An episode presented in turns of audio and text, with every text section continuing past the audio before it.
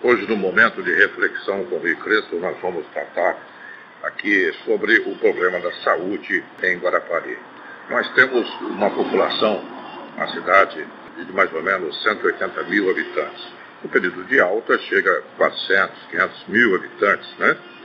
E contamos apenas, até há pouco tempo, com duas ambulâncias para servir a essa população, o que é praticamente impossível, não é?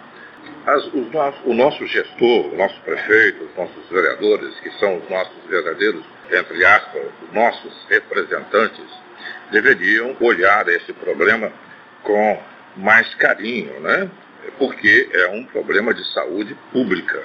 É, muitas vezes as pessoas vão ao óbito por falta de atendimento é, principalmente quando sofrem algum ataque cardíaco ou algum AVC, é, se não socorrer com rapidez, né, essa pessoa chega praticamente já morta no pronto atendimento ou no hospital. Não há tempo para deslocar.